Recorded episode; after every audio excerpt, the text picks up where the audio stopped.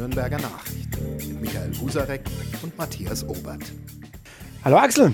Hallo Matthias, Servus. Ja, Servus. Ähm, ich habe dich wieder mal zu Gast. Ähm, ja, schön, Michael, freut mich, mal wieder bei dir sein zu dürfen. Genau, mich freut es in der Woche auch ganz besonders, muss ich wirklich sagen, weil wir haben ja eine durchaus interessanten Wochenanfang hinter uns, eine interessante das Wahl hinter uns. Kann man und, so sagen, ja. Und alles, was darauf folgte, ist, glaube ich, wirklich ähm, kleine politische Erdbeben, die gerade äh, durch die Republik rollen. Und deswegen freut es mich eben, dass wir da ein bisschen drüber reden können. Also äh, ich gestehe, vornehmlich musst du dieses Mal reden, weil äh, also. da bist du der politische ähm, Redakteur, der ja die, die Lage über viele Jahrzehnte hier in Deutschland auch schon beobachtet hat. Und Deswegen auch gleich mal die Frage, hättest du gedacht, am Sonntagabend Hessenwahl, Ergebnisse Hessenwahl, sie waren so desaströs, wie sie ja eigentlich seit Ja, die Prognosen waren ja ziemlich zutreffend, genau, genau. wie in Bayern schon, da haben die Demoskopen gut, gute Arbeit geleistet. Nee, ich habe es nicht gedacht, was dann am Montag passiert. Ich habe am Sonntagabend noch geschrieben im Leitartikel, kann sein, dass am Montag gar nichts passiert, mhm. dass alle so weitermachen wie bisher. Hat zum Glück kein Leser bemerkt und sich beschwert, aber es kam dann natürlich am Montag völlig anders dann, als wir in der Konferenz saßen um kurz nach zehn kam dann die Allmeldung, Angela Merkel wirft hin, tritt nicht mehr an, da war schon, up. Mhm. Also erstaunlich groß, da hat wirklich niemand damit gerechnet, dass es so schnell passiert, dass es irgendwann passiert, natürlich schon. Also sie hat das ganz geschickt gemacht und auch den Tag ganz gut genutzt, ganz gut gestaltet, wenn auch mit einigen Tricks fand ich dann, aber war eine gute Performance. Ja, ihr, ihr Auftritt war, war wirklich eigentlich schon ähm, überzeugend. Also sie, sie hat, äh, ja, es ist gelungen, eigentlich relativ deutlich zu machen, warum sie jetzt sich so entschieden hat. Also es, es, es wirkte glaubwürdig, sagen wir es mal so. Es wirkte sehr glaubwürdig. Sie hat nicht über andere gelästert, sondern hat die eigene Arbeit, also die Arbeit der Großen Koalition, sehr, sehr kritisch gesehen. Gesagt, es ist völlig inakzeptabel, das Bild, das die Große Koalition abgibt. Werden ihr viele Bürger sicherlich zustimmen, war ja auch abzulesen an den Wahlergebnissen, die ja keine Landtagswahlergebnisse waren. Zum Teil schon, aber gerade in Hessen haben 50 Prozent der Wähler gesagt, wir nutzen das, um Berlin einen Denkzettel zu geben. Also das war schon ganz klar die Stoßrichtung. Und sie hat diesen Auftritt aber wirklich, fand ich, gut in Szene gesetzt, sehr unaufgeregt, wie sie ja immer ist, fast schon erleichtert hat sie mhm. gewirkt, fand mhm. ich. Also das habe ich auch ein paar, paar Kommentatoren haben wirklich so erleichtert. Äh, sie ja, wirkte befreit. Souveräner, auch mhm. als vorher. Vorher hat sie oft ja sehr müde, sehr angestrengt, auch sehr ideenlos, sehr verzagt schon manchmal gewirkt, seit Beginn dieser Legislatur, in der ja bisher noch nichts richtig gut gelungen ist. Und jetzt wirkt sie wieder ja, frisch. Vielleicht kann sie doch noch länger auch Kanzlerin bleiben, als es manche denken. Ich würde mir da noch keine Prognosen zutrauen. Hängt natürlich auch davon ab, wer an ihrer Seite dann steht, wer ihr nachfolgt. Mhm. Bei dem CDU-Parteitag am 6. 7. Dezember in Hamburg. Da wird es ja entschieden. Und vorher wird das Schaulaufen jetzt beginnen. Mhm. Heute haben sie ja, hat sich die CDU ja darauf festgelegt, dass sie wohl so eine Art Schaulaufen machen wird mit äh, Präsentationen der Kandidaten, die wir haben. Mhm. Ja, also die Regionalkonferenzen, ich habe es bloß noch gar nicht richtig mitbekommen. Wollen Sie Regionalkonferenzen machen oder ist es eher so eine allgemeine äh, Tour durch die Bundesländer, wo die Kandidaten dann sich vorstellen? Die Regionalkonferenzen sind nach meinem Stand Dinge noch nicht ganz entschieden. Könnte mhm. aber sein, dass es so kommt. Es gibt ja manche, die wollen auch eine Mitgliederbefragung. Ja, ja. Ist auch noch nicht ganz durch, aber es ist ein sehr neues, sehr überraschendes Verfahren, gerade für diese CDU, die ja sowas bisher noch gar nicht kannte, auch nicht wollte kennt man eher von den Grünen und von der SPD. Jetzt macht sie CDU, finde ich, für die Demokratie sehr, sehr schön, sehr lobenswert. Mhm, mh. Und die Mischung der Kandidaten ist ja auch extrem spannend, muss man ganz klar sagen. Also wir haben einen Gesundheitsminister Jens Spahn, der äh, seinen Hut in den Ring geworfen hat. Der haben seinen Ehrgeiz noch nie verbergen konnte, dass er das eigentlich will. Der natürlich noch sehr jung ist, der ist mhm. noch keine 40, der könnte auch warten. Insofern wäre diese Kombination Spahn als Parteichef und Merkel als Kanzlerin vielleicht machbar, von den Positionen schwierig. Sie sind ja nicht beste Freunde, kann man sagen? Nee, sie sind sicherlich nicht beste Freunde, aber wie gesagt, Spahn hat noch Zeit. Also er könnte vielleicht sagen, gut, gebe ich der Kanzlerin noch ein bisschen Zeit im Kanzleramt und meine Zeit kommt ohnehin. Das ist bei Friedrich Merz etwas schwieriger. Der, ist schon, der wird jetzt 60, 63. 63, okay. Der wird am 11. November 63, also nicht mehr ganz jung, steht auch vielleicht nicht so ganz für den Aufbruch, ist aber doch innerhalb der Union der Name, der momentan am meisten zu hören ist, auf den viele auch setzen, weil sie damit Hoffnungen verbinden, ob diese Hoffnungen rational sind oder eher ja, zurück in die Vergangenheit, die, wo alles noch schön und gut und übersichtlich war. Das wird sich erst noch zeigen. Und ist ja auch eine schillernde Figur, Friedrich Merz. Mhm. Ein spannender Konservativer, der sich auch sehr deutlich abgrenzt von der AfD und von rechten Positionen, vielleicht deutlicher als Jens Spahn das macht, der manchmal schon kokettiert mit rechteren Positionen. Da ist Merz sehr eindeutig. Er hat mal eine Teilnahme an einem umstrittenen Preis abgesagt, wo einige neue Rechte mit drin hingen. Also da hat er sehr klar Flagge gezeigt. Er hat vor kurzem ein Statement pro Europa unterschrieben, wo es auch um europäische Hilfen für Krisenstaaten ging, um eine europäische Arbeitslosenversicherung. Das sind also Töne, die manche in der Union nicht so gern hören. Mehr Europa, da wollen ja manche sogar weniger mhm. Europa, sind sehr kritisch. Auch aus der CSU hat man ja da Töne gehört, die inzwischen nicht mehr so zu hören sind. Aber während des Wahlkampfs ging man da auf Distanz zu Europa. Da ist er sehr eindeutig positioniert. Er wird heftig attackiert wegen seiner bisherigen Position, Friedrich Merz, der in vielen Aufsichtsräten sitzt und genau. der Deutschland-Statthalter von BlackRock ist, diesem wirklich mega Finanzkonstrukt, die Beteiligungen äh, überwachen und äh, kontrollieren. Und da gilt er für vielen als Mann der Wall Street oder Mann der USA. Das ist natürlich auch ein Feindbild, was dort gepflegt wird und jetzt natürlich auch gepusht wird für die Gegner von Metz, von den Gegnern von Metz. Aber das haftet ihm schon an, dieses Bild des, äh, ja, des Kapitalisten und desjenigen, der viel für die Wirtschaft tut. Darauf setzen manche, die sagen, in den letzten Jahren ist da zu wenig passiert, kaum Steuererleichterungen für die Unternehmen, die sie erhofft hatten, die sie aber nicht bekamen. Jetzt ist sogar etwas zurückgedreht worden mit der paritätischen Krankenversicherung, die wieder eingeführt worden ist. Das schmerzt manche mhm. Wirtschaftsliberale in der Union schon. Matz ist natürlich auch ein Mann, der bei der FDP wildern könnte. Also Lindner sollte sich da nicht so früh auf einen Parteichef Matz freuen, weil der kann auch dafür sorgen, dass die FDP klein wird. Also Handelsblatt und Gabor Steingart haben zumindest schon mal in ihren jeweiligen Newslettern äh, ja. mehr oder weniger gejubelt über, über die Kandidatur von Merz. Da ja. wird sicherlich auch ein bisschen dort noch auch differenziert gesehen, aber insgesamt äh, ist man wohlwollend und stimmt, steht ihm positiv gegenüber. Äh, ich finde es ein bisschen überraschend, weil so auf dem politischen Parkett war er doch eigentlich wenig präsent. Also er war ja fast ganz weg die letzten Jahrzehnte. Mhm. Also er ist 2002 als Fraktionschef verdrängt worden von Angela Merkel. Das ist ja der Schmerz, der bei ihm auch noch mhm. tief sitzt. Er hat sich ja heute geäußert, und gesagt, das ist alles äh, ausgestanden und er könnte mit Merkel leben und arbeiten. Klar, das muss er jetzt ja sagen, logisch, wenn er mhm. sagen würde, ich kann nicht mit Merkel, wäre nicht so ganz geschickt wohl. Ähm, er hat heute gesagt, er steht für Aufbruch und Erneuerung, nicht für einen Umsturz. Auch sowas wird er natürlich sagen müssen. Aber es gibt viele in der Union, die, ja, die, ich sage mal, gute alte Union wieder gerne haben möchten, die sagen, viele der Entscheidungen unter Merkel, die sind schwierig. Die haben die Partei ja, in die Mitte oder links von der Mitte geführt. Sozialdemokratisierte Union kritisieren viele. Was ja lange Zeit gut funktioniert hat, darf man ja auch nicht vergessen. Die Ergebnisse waren ja beim besten Willen genau. Wahlergebnisse nicht schlecht. Haben, genau. Sie hat ja wirklich auch bei dem SPD-Klientel gewildert und dort Stimmen abgezogen. Ähm, ist es dann wirklich nur die Angst vor der AfD, die so einen Konservatismus wieder nach oben treibt? Oder ist es einfach auch eine Stimmung, die in dem Land deutlich mehr wieder nach oben schwappt. Ich meine das jetzt gar nicht negativ, sondern eher in dem Sinne, dass ich, dass sich konservative oder eher konservativ fühlende Menschen ein bisschen heimatlos gefühlt haben in der letzten Zeit. Ähm, ich glaube nicht nur konservative Menschen, ich glaube viele fühlen sich einfach ja ohne Haltepunkte. Es verändert sich so viel so schnell.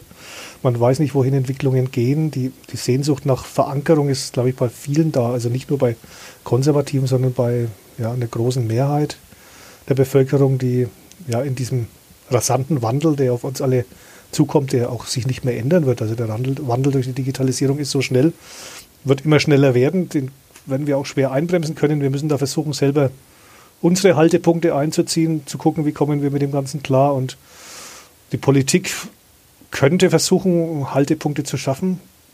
Das ist natürlich auch ein schwieriger Spagat. Einerseits die Digitalisierung zu gestalten, voranzutreiben, andererseits sie für die Menschen akzeptabel zu machen. Es zeigt aber auch, dass da alle Parteien Defizite haben in diesem Punkt, weil sie dem lange ausgewichen sind. Also sie wussten natürlich, da kommt eine Wahnsinnsveränderung auf alle zu, die auch viele erleben in ihren Betrieben, im Alltag, überall, mit neuen Smartphones, mit neuen Apps. Da hat sich ja quasi alles verändert. Das Freizeitverhalten, das Leseverhalten, das Buchungsverhalten, das Einkaufsverhalten, alles hat sich verändert.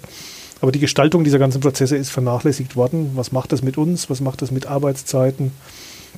da hat die Politik Nachholbedarf und da gibt es wenig überzeugende Antworten von allen Parteien. Und die Sehnsucht nach Heimat, dieser Begriff ist ja auch wieder ganz, ganz groß entkommen ist schon fast zu spät zu sagen. Er ist mitten da wieder in der Debatte. Heimat, Haltepunkte.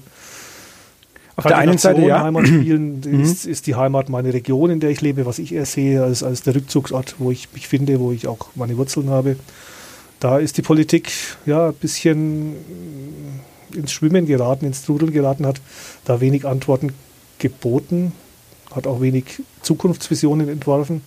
Ich glaube, ein Punkt, der die Grünen so erfolgreich macht, ist der, dass sie die Zukunft zumindest in positiven Farben schildern. Andere Parteien, vor allem die AfD, die malen ja Deutschland am Rande des Untergangs, was ein völliger Widerspruch zu allen Wirtschaftszahlen genau. natürlich sind, ja. die ja sehr gut sind. Arbeitslosenzahl jetzt unter der 5%-Marke. Sensationell. ich glaube, glaube, gerade so Themen wie Erhalt ähm, meiner Umwelt, ähm, Ressourcen schonen und so weiter und so fort, das sind Dinge, die die Leute auch mit Heimat ver verbinden. Mit ähm, Heimat und auch mit und, konservativ. Also genau, es ist ja eigentlich was Erhaltendes. Ähm, bewahren bewahren, Umwelt, genau. Die genau. Schöpfung für die genau. christliche Seite, ganz, ganz wichtig.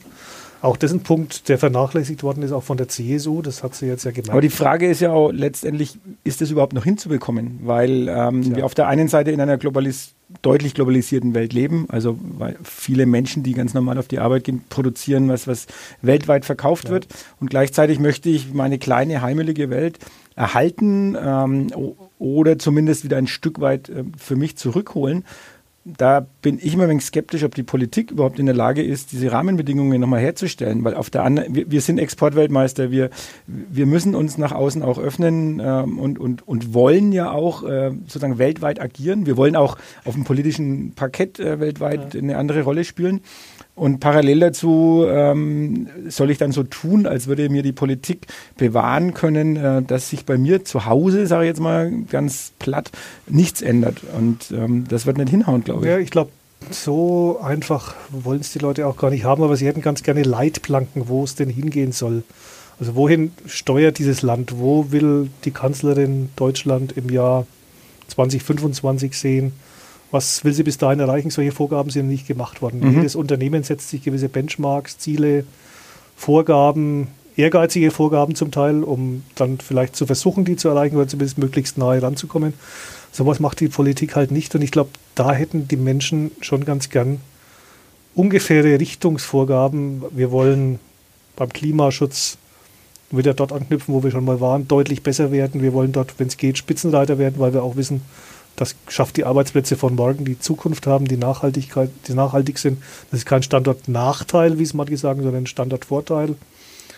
Aber da machen wir mit der Dieseldiskussion genau das Gegenteil im Moment. Genau, also das, bei genau. den Bürgern kommt es genau das genau. Gegenteil an und auch völlig zu Recht. Dann werden plötzlich ähm, Grenzwerte von der Kanzlerin, einer ihrer größten Fehler, glaube ich, im mhm. Wahlkampf, nach oben gedreht, um diese Fahrverbote zu umgehen, um eben nicht einzugreifen. Bei den Autokonzernen, da hat sie sich nochmal einen großen Bärendienst erwiesen. Wahrscheinlich sieht es inzwischen selbst so.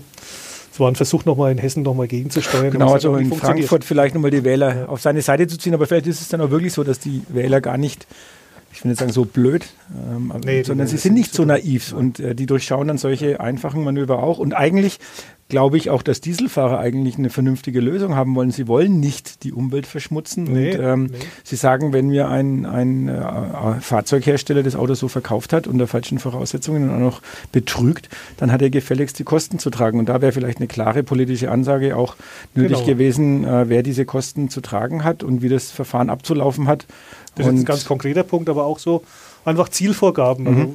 ich will mit Deutschland bei der Energie, da gibt es ja die Vorgaben, die dann aber wieder durch andere Politiken äh, nicht erreicht werden. Mhm. Siehe Braunkohleabbau, mhm. Hambacher, Hambacher Forst, Forst ja. ein Beispiel, ja. wo man eben an seinen Widersprüchlichkeiten erstickt, wo, wo man Dinge sich vorgibt als Ziel, aber dann ganz anders handelt. Und diese Widersprüche, die machen einfach, tragen zu dieser Unglaubwürdigkeit bei, zu dieser Vertrauenskrise, in der die Politik steckt. Und wenn da gewisse Kontinuitätslinien wieder kommen, können auch konservativ sein, zumindest von den Zielvorgaben. Wäre ja schön, wenn es da wieder so einen Ideenwettbewerb gäbe. Linke Ideen, linke Visionen, konservative Visionen. Das ist ja alles in einen Einheitsideenpool, wenn es überhaupt Ideen gab, mhm. verschwommen in den mhm. letzten Jahren, weil es mhm. gab ja wirklich schon, ich verwende dieses Wort Mainstream ungern, weil ich glaube, den Mainstream in dem Sinne gibt es nicht, aber die Politik ist schon auf Mainstream-Linie gefahren. Da waren die Unterschiede zwischen SPD und Union sehr gering. Wenn die jetzt wieder größer werden durch einen vielleicht konservativeren, aber zumindest mit anderen Zielvorgaben arbeitenden CDU-Vorsitzenden oder eine Vorsitzende, je nachdem wer kommt. Und eine SPD, die sich dann auch neu aufstellt. Es gab ja heute die sehr radikale Forderung des neuen äh, bayerischen Fraktionschefs aus Fürth, Horst Arnold, der gesagt hat, der Juso-Chef Kevin Kühnert mhm. soll die SPD leiten. Finde ich mutig, wäre aber vielleicht wirklich, ja, wenn schon, denn schon. Dann packen wir es doch ganz gleich neu. Vielleicht hat, hat ja der Auftritt von Merkel einen Dominoeffekt. Äh, ja. Das wird man sehen. Also in eine Richtung wurde es ja eigentlich sowieso erwartet. Äh, das betrifft auch Tja, wiederum Bayern. Aber, wen meinst du jetzt da? Äh, hm. Gibt es da Politiker, die auf dem Amt sind und nicht gehen wollen? Fällt dir da jemand ein? Ich muss lang überlegen, ähm, aber wenn ich lang genug überlege, glaube ich, fällt mir sogar ein Minister Mann ein. Mit einer Modelleisenbahn, ja, genau. auf ihn wartet in Ingolstadt schon lange.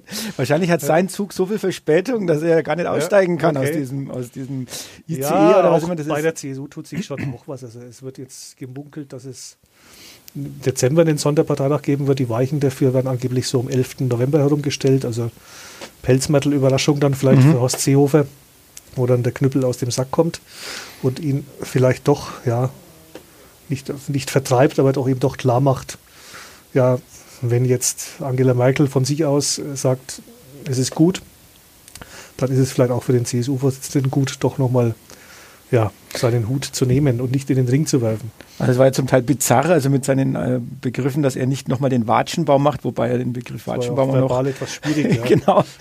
Ja. Da äh, hat er seine bayerische Sprache dann doch nicht so gut gekannt, nee. äh, um zu wissen, was eigentlich Watschenbaum heißt. Ähm, aber trotzdem ist ja klar, was er gemeint hat. Also er fühlt sich ja auch noch als derjenige, der hier zu Unrecht ähm, ja. die Schuld übernehmen soll. Und ähm, selbst nach der Hessenwahl und, und äh, seinen ersten Stellungnahmen nach der Merkel-Pressekonferenz war ja nichts davon zu spüren. Ja, dass, schade, dass das jetzt zu Ende geht. genau, wir haben uns ja, ja immer genau. vertrauensvoll zusammengearbeitet, ja. ist glaube ich sogar gefallen. Also ja. Ähm, ja, Seehofer ist für mich schon mittlerweile ja, tragikomisch, was dort passiert komisch, weil er offenbar nicht zu realisieren scheint, was passiert. Das ist aber auch wieder das Tragische. Ich glaube, ja, es ist fast schon pathologisch, dieses Festhalten und Klammern am Amt. Aber das ist ja auch nicht neu für ihn. Also er kann einfach nicht lassen von der Politik. Mhm. Man muss sich vorstellen, der Mann war ja schon mal todkrank, er wäre beinahe ja. gestorben ja. wegen der Politik, ja. wegen des Stresses, den er hatte. Dann war er eine ganz kurze Zeit im Abklingbecken, wo er dann mal eine Zeit lang VDK-Vorsitzender in Bayern war. Aber das war natürlich kein Stress, das war nichts für ihn. Also da war er nicht der Horst Seehofer, also der er sonst war. War ihm einfach zu wenig Verantwortung und zu wenig, ja, Politik macht ja, sagen viele, süchtig und mhm. Äh, Horst Seehofer ist ein ausgesprochener Politik-Junkie. Also der, ja, er muss weg von der Nadel und das wird ihm sehr schwer fallen. Da gibt es andere Beispiele, die haben es jetzt geschafft. Erwin Huber, der auch mhm. quasi, ja, sich ein Programm vorgenommen hat, um den Ausstieg zu schaffen. Jetzt hat er ihn geschafft, jetzt will er glaube ich, studieren und ein Instrument lernen, um sich zu beschäftigen. Wie gesagt, auf Horst Seehofer wartet die Eisenbahn zu Hause. Aber ja, ich glaube, er ist noch nicht so weit und das ist. Glaubst ja, du dann, dass die, dass die CSU, also jetzt dann in Form von Markus Söder, der sicherlich ähm, mit sich seinen, mit seinen Leuten berät, äh, wie man am besten vorgeht, glaubst du, dass, dass sie ihm die Pistole auf die Brust setzen werden? Das wird schon Gespräche mit ihm geben, auf jeden Fall. Ob die, mhm. ob die jetzt Söder mit ihm führt, da ich glaube, die Gespräche Seehofer-Söder sind relativ ergebnisleer, weil mhm. die beiden sich eigentlich fast nichts zu sagen haben. Da wird es andere geben, die eventuell besser geeignet sind. Ob es Sinn macht, weiß ich nicht, aber der Druck äh, auch von der Basis ist ja doch schon sehr groß. Ich meine, Seehofer schielt immer auf Umfragen, wenn er guckt, wie er verantwortlich gemacht wird, meines Erachtens zu Recht für den Ansehensverlust der Union und auch für die Wahlschlappen. Das liegt noch deutlich über den Werten von Angela Merkel, die auch schon desaströs waren dann sind da einfach Konsequenzen fällig. Dann braucht es auch einfach mal neue Köpfe in der Politik. Die Grünen sind ja auch deswegen so populär, weil sie diese neuen, unverbrauchten Köpfe haben. Die wirken interessant, die haben intelligente Thesen. Sie haben allerdings auch keine Regierungsverantwortung, was es leichter macht, mit Thesen äh, für Furore zu sorgen. Also da ist schon ein Punkt fällig bei Horst Seehofer, wo es einfach nicht mehr geht und das sagen intern ja auch viele in der CSU. Also da bleibt es auf jeden Fall auch spannend. Also wir haben dann einen äh, bisherigen Juso-Chef, der die SPD führen wird. Wir Schauen haben, wir mal. die kühnste Version, ja. Ja, aber das sorgt zumindest mal, ist ja, wäre auch schon in der Diskussion gewesen, dass ähm, ähm, Horst Arnold, der jetzt äh, die Landtagsfraktion bei der SPD führt, ob das äh, wirklich auch ein Generationswechsel ist. Der ist ja auch schon über 60, äh, nee, sicherlich ist, äh, 56, glaube ich. 56, 56 ja. ja. Entschuldigung. Wollte ihm da nicht zu nahe treten. Äh, aber da gab es ja auch Kritik daran, ob das jetzt wirklich ein Generationswechsel ist. Aber gehen wir vielleicht nochmal zurück zur CDU, weil dort ja. ist ja das Spannende auch, es ist nur nicht nur ein Kandidat. Wir haben jetzt nur über Friedrich Merz bislang gesprochen. Ein bisschen über Spahn, ja, über Angela, äh, Annette Kramp-Karrenbauer. AKK, da tun wir uns, glaube ich, leider, leichter. Das wird schwierig bei uns für den Überschriften in, bei den Überschriften in der Zeitung, vor allem einspaltige Überschriften. Da war Helmut Kohl, war da einfach besser oder auch Angela Merkel bringt man leichter unter. Das heißt praktisch, Ihre Chancen aus, äh, von der Medienlandschaft heraus sind schon mal schlecht. Nein, aber es gibt verwendet Ihr Kürzel, Ihr Kürzel AKK, genau, das genau. du ja schon erwähnt hattest. Ja, sie ist äh, schwer berechenbar. Sie wirkt natürlich momentan das wird ja auch von manchen schon vorgeworfen, wie so ein Angela Merkel-Klon. Genau. Sie ist von ihr auch mit ausgeguckt worden, dass sie nach Berlin kommt, entweder als Ministerin oder als Generalsekretärin. Sie hat sich dann für das letztere Amt entschieden, wichtig in der Partei, dieser Posten. Sie führt ihn meines Erachtens auch recht geschickt. Sie ist gesellschaftspolitisch eher konservativ, in manchen Punkten dort anders als Angela Merkel. Sie ist so sozialpolitisch eher links gedreht. Ich weiß nur nicht, ob es wirklich genug Unterschiede gibt zu Angela Merkel. Die müsste sie vielleicht dann noch herausarbeiten. So wird sie von vielen halt als so eine Art Fortsetzung von Angela Merkel, vielleicht Merkel Light gesehen. Und das ist genau das, was viele in der Union, auch in der CSU, es wird ja auch wichtig sein zu gucken, dass man einen oder eine CDU-Vorsitzende oder Vorsitzenden hat, die auch die ganze Union verkörpern mhm. kann. Wenn es da schon von Anfang an wieder knirscht, schlecht für die Unionsparteien. Also da weiß ich nicht, ob äh, AKK wirklich so passt aber sie beginnen ja jetzt erst mit ihrem Schaulaufen. Die werden sich auch noch äh, klarer positionieren müssen, um sie unterscheidbarer zu machen. Ja, wird spannend. Also ich würde also momentan vom Bauchgefühl her tippen, dass Friedrich Merz eine große Mehrheit kriegen könnte, aktuell. Mhm. Mhm. Aber je genauer man die Kandidatinnen und Kandidaten unter die Lupe nimmt, desto mehr kann sich da auch noch verändern. Also es wird wirklich sehr spannend und äh, Also ich denke, bei Friedrich Metz wird natürlich jetzt erstmal wieder alles äh, ausgegraben werden. Äh, man ja. wird auch nochmal genau seine, seine ja. berufliche äh, Karriere und seine Rolle in, in, bei den Wirtschaftsunternehmen nochmal, ja. das wird alles durchleuchtet werden und da kommt vielleicht auch die ein oder andere Sache noch zum Vorschein, die äh, ihn eben nicht nur als äh, ja, erfolgreichen Geschäftsmann oder also Geschäftsführer soziale Marktwirtschaft hat er äh, die letzten Jahre sicherlich nicht gemacht, sondern steht schon wirklich eher für das, was man als neoliberales Gespenst genau. bezeichnet und als Kapitalismus pur, klar. Äh, man kann sich ändern, man kann sich wandeln. Er war damals in der Partei sicherlich eine auffällige Figur. Steuererklärung auf dem Bierdeckel Steuer war, glaube ich, das, was allen Menschen in Erinnerung geblieben ist. Er hat ähm. damals schon für die Leitkultur plädiert, was mhm. ihm auch bei manchen um die Ohren geflogen ist, bei manchen nicht. Und die Diskussion kam ja immer wieder hoch, was verlangen wir von Zuwanderern, was müssen die einbringen, was mhm. nicht. Insofern war er da vielleicht seiner Zeit sogar schon auch voraus. Er hat für eine äh, Obergrenze bei der Zuwanderung plädiert, 200.000 pro Jahr wären gut und sinnvoll, hat er vor fast 20 Jahren schon mhm. gesagt. Mhm. Das wird manchen Konservativen in der Union auch gefallen. Bin mal gespannt, wie er sich jetzt präsentiert nach dieser langen Wobei Zeit. damals, glaube ich, die 200.000 gar nicht das Riesenthema gewesen nee. wären. Also wir haben ja erst nee. viel, viel später diese Welle erlebt und jetzt sind wir ja auch wieder, also die Obergrenze, die man jetzt hat, die Wischiwaschi-Obergrenze, die wird auch nicht erreicht. Also man ja. sieht, was wir, ähm, das sind manchmal Schlagworte, die dann auch in, in den Raum geworfen werden, um, um bestimmtes Klientel zu bedienen. Ähm, vielleicht aber noch mal ein paar Sätze zum, zum Jens Spahn. Ähm, du hast vorhin auch gesagt, sehr jung eigentlich noch, der könnte eigentlich warten, der müsste ja. gar nicht so vorpreschen. Was treibt den denn so um? Weil er hat ja jetzt erstmal, das war ja schon ein Riesensprung eigentlich äh, mit der neuen ähm, Regierungsbildung. Ja. Ähm, hat man ihn ja, sicherlich Merkel hat ihn bewusst äh, ins, in das Amt geholt, ja, um auch einen ihrer schärfsten Kritiker. Schwieriger Job, Gesundheitsminister. Genau. wenige, die wirklich erfolgreich sind. Genau, und er war damit auch ein Stück weit ruhig gestellt. Also er konnte ja nicht äh, jetzt gegen die Kanzlerin schießen. Gleichzeitig ähm, hat er aber auch durchaus provokant in dem Amt weitergemacht äh, mit ein paar Dingen, die er äh, in den Raum geworfen hat, was jetzt Altenpflege betrifft, was äh, Krankenhausreform betrifft, ähm, äh, Stellenschlüssel für bestimmte ja. Abteilungen in den Krankenhäusern. Also ja, zum Teil sinnvolle Dinge, die lange mhm. gefordert worden sind, die teuer sind, die erstmal finanziert werden müssen. Äh, die Pflege als Kapitel der Zukunft äh, hat er gut erkannt und hat auch, seitdem er in dem Amt ist, seine Provokationen etwas zurückgefahren Da gab es ja doch einiges, auch seine Treffen mit dem durchaus umstrittenen US-Botschafter, der in Berlin ja überall angeeckt ist, als Mhm. er kam. Mittlerweile ist es auch um ihn ruhiger geworden. Also Spahn ist schon deutlich konservativer, auch gesellschaftspolitisch wohl, was so die alte Union angeht. Hm, Aber jetzt muss er auch mal gucken, wie er sich da positioniert in diesem Schaulaufen, wo ihm mit Metz schon ein ja, gewichtiger Konkurrent an die Seite gestellt worden ist, dann, ob er sich gegen den behaupten kann. Also ich sehe den Spahn eher als den ersten, der wahrscheinlich aus dem Karussell herausfällt. Mhm. Also wir hätten zwei eher konservative Kandidaten und eine Kandidatin nach dem Motto weiter so. Ja, und dann gibt es ja noch die drei völlig Unbekannten, die drei mehr so Unbekannten. die, die Gag-Kandidaten sind. Finde ich ganz, ganz lustig. Die sind ja schon vorher, glaube ich, also Ja, ja, die wo, schon wo, die wollten ja unbedingt schon Ja. mal antreten. Also Dann wird immer noch die Frage gestellt, was macht der größte CDU-Landesverband mit Armin Laschet an der Genau. Spitze, Ministerpräsident dort, der das gut und geräuschlos macht, den manche ja auch schon als Kandidaten vermutet hatten. Bisher sagt er, er will das nicht machen. Kann sein, dass da manches noch in Bewegung gerät. Er ist als Kanzler, finde ich, irgendwie schwierig vorstellbar, als auch CDU, als CDU-Chef vielleicht schon eher.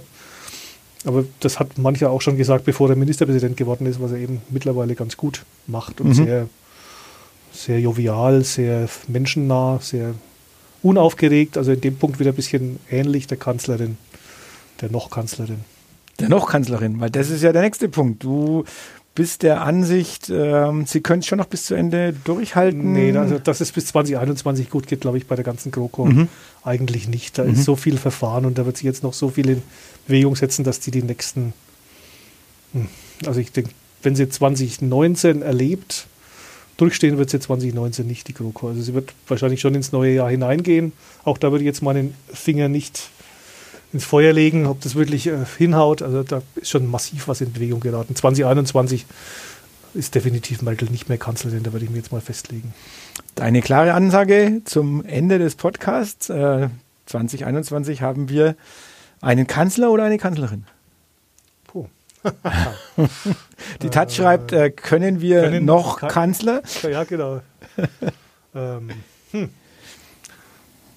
Eine Kanzlerin hat dem Land insofern gut getan, als die Plustereien, die Aufgeregtheiten, die, die Macho-Spiele, die Testosteronspiele dem Land erspart geblieben sind. Die sind ja nicht unbedingt erfreulich, wenn man auf das schaut, was Merkel da alles erleben musste. Berlusconi, Putin, Trump zuletzt dann. Also das waren ja Typen, ja, wenn die etwas unaufgeregter an ihre Arbeit rangehen würden, wäre es ja doch ganz sinnvoll. Also das war schon ein Stil, der gut war, was man immer über Merkel sagen will, was inhaltlich kam, da kam meines Erachtens zu wenig. Da hat sie lang versucht, er dem Volk die Politik zu entwöhnen und auch äh, sie, das Volk möglichst fernzuhalten von Politik. Tja, ich glaube, es wird eher wieder auf den Kanzler rauslaufen, glaube ich. Es sei denn, AKK macht das Ganze so gut und Das- überzeugt die Union so, dass sie dann äh, nicht nur CDU-Chefin wird, sondern auch Kanzlerin. Schauen wir mal. Da schauen wir mal. Also da bin ich jetzt, glaube ich, nicht daran, aber ich gestehe auch, ich habe niemanden in Sicht, äh, wo ich jetzt sagen würde, der drängt sich auf. Vielleicht muss es am Ende dann doch unser Markus richten. Ähm, lassen wir es auf uns Oder Horst zukommen. Seehofer. Oder Horst Seehofer, der braucht einen neuen Job vielleicht. Genau.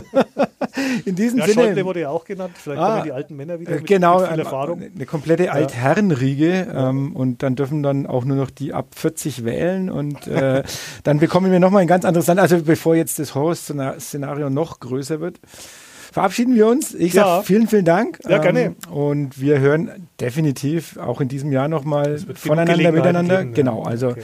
gibt weiterhin viel zu besprechen und euch allen eine schöne Woche, aber ich kann euch trotzdem noch nicht ganz entlassen. Was macht die Spielvereinigung Kräuter Fürth? Die Spielvereinigung Kräuter Fürth, was macht die an diesem Wochenende? Ich glaube, sie hat ein Heimspiel. Ich bin jetzt gar Oh, nicht ich so bin auch überfragt. Ich weiß Aber du bist zufrieden, glaube ich, im Ich bin sehr zufrieden momentan. Ja, ich hätte es gar nicht so gut erwartet. Und es gibt ja manche, unter anderem, unter anderem Hans Böller, unseren Sportchef, der sagt, die steigen heuer auf. Okay. Äh, was heißt heuer? Nächstes Jahr auf jeden Fall sind sie gut in der zweiten Liga dabei. Ich habe sie einmal gesehen, nee, zweimal schon, einmal im Pokal-Fight gegen Dortmund, der sehr tragisch war, und einmal gegen Holstein Kiel. Sensationell die zweite Halbzeit. Ähm, Mit Jungs, die wirklich ja, nicht aufgeben und immer weiterkämpfen um jeden Ball. Könnte spannend werden. Also man weiß ja gar nicht, ob man ihnen den Aufstieg wünschen will. Schön wäre es natürlich irgendwie schon. Ich sage natürlich als Klubberer, sie sollen aufsteigen. Das sind sechs sichere Punkte für uns. Wenn, wenn der Club dann noch in der ersten Liga ist, Matthias. Das ist das eine und das mit den sechs Punkten hat eigentlich nie hingehauen. Also insofern lassen wir auch das auf uns zukommen und wir hören uns in Kürze wieder. Eine Ja. schöne Restwoche euch noch. Ciao. Tschüss. Mehr bei uns im Netz auf nordbayern.de.